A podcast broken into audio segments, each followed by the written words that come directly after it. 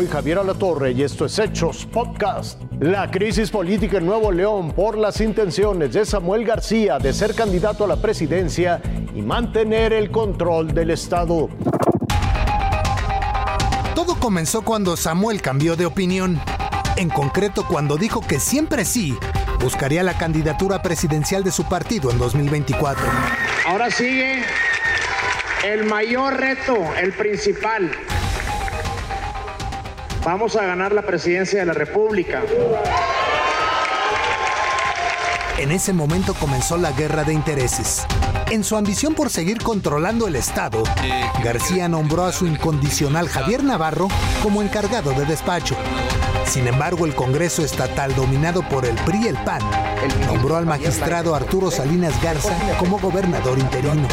Samuel se inconformó y el asunto llegó a la Corte que invalidó ambos nombramientos y reiteró que tal como mandata la Constitución del Estado, es el Congreso local el único que puede nombrar a un interino y no el gobernador. En acatamiento a esa sentencia, este miércoles el Congreso Estatal eligió a Luis Enrique Orozco para el cargo, lo que provocó que una turba vinculada con Movimiento Ciudadano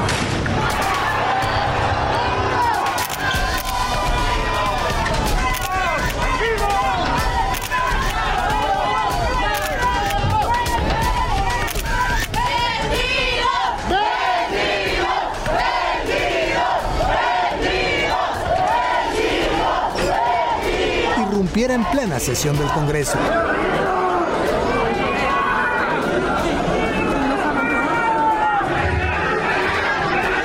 A pesar de todo, Orozco asumió el cargo. Confío en que juntos construiremos un futuro de prosperidad, de estabilidad y de armonía. Que Dios bendiga a Nuevo León y a toda. Pero el nuevo nombramiento tampoco le gustó a Samuel, que de inmediato apuntó al PRI y al PAN. 26 diputados del PRI y del PAN el día de ayer intentaron tomar Nuevo León a la mala. 26 diputados del PRIAN contradicen los 780 mil votos que hace dos años se le dieron a Movimiento Ciudadano para sacar a la vieja política.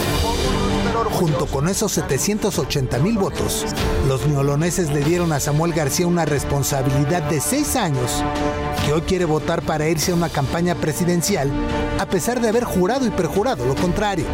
Es decir, contradiciendo al viejo y conocido refrán, quiere chiflar y comer pinole, porque mientras él sigue persiguiendo el sueño 2024, sus allegados usan cualquier artimaña para evitar que entre en funciones el gobernador interino. Por ejemplo, lo ocurrido este jueves, cuando no se pudo notificar la designación de Orozco en Palacio de Gobierno. Ya le habían señalado que estaba cerrada la oficina, sí nos habían señalado eso. No sabemos la razón. Vamos a pedir, por aquí están los abogados del Congreso, que me ayuden a pegar el instructivo que corresponde, donde se dejan los acuerdos originales firmados por el presidente y las secretarias. Hoy Nuevo León enfrenta una crisis política, desatada por aquellos políticos que no están acostumbrados a acatar la ley ni a respetar la constitución. En Nuevo León no voy a cumplir, no me voy a distraer como el bronco. Voy a estar seis años completo. Daniel Sanjeado, Fuerza Informativa Azteca. Expulsan definitivamente al estudiante de preparatoria que agredió a un guardia de seguridad.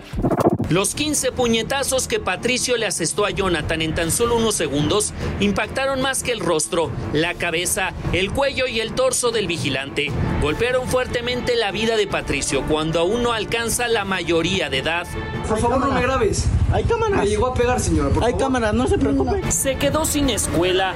Este jueves la institución donde cursaba la prepa anunció que lo suspendía de forma definitiva por contravenir los principios como el respeto hacia todas las personas. El momento de furia de Patricio también lo metió en un proceso judicial. Se aplicarán las reglas que corresponden al sistema de justicia penal para adolescentes. Nosotros iniciamos investigaciones aún sin denuncias cuando se trata de delitos perseguibles de oficio, lo hemos comentado, y en este caso no teníamos que esperar, la recogimos en su momento, se hicieron los dictámenes, las peritaciones de los médicos peritos y ya está todo integrado. Legalmente no vamos a parar y él tiene el respaldo de la empresa y del departamento legal para llegar hasta las últimas consecuencias. Los 15 golpes que dio Patricio también han provocado lo que llaman la muerte social, esa condena, señalamientos y exposición que decenas hacen a través de las redes sociales, erigiéndose como severos jueces. Oscar Lozano, Fuerza Informativa Azteca.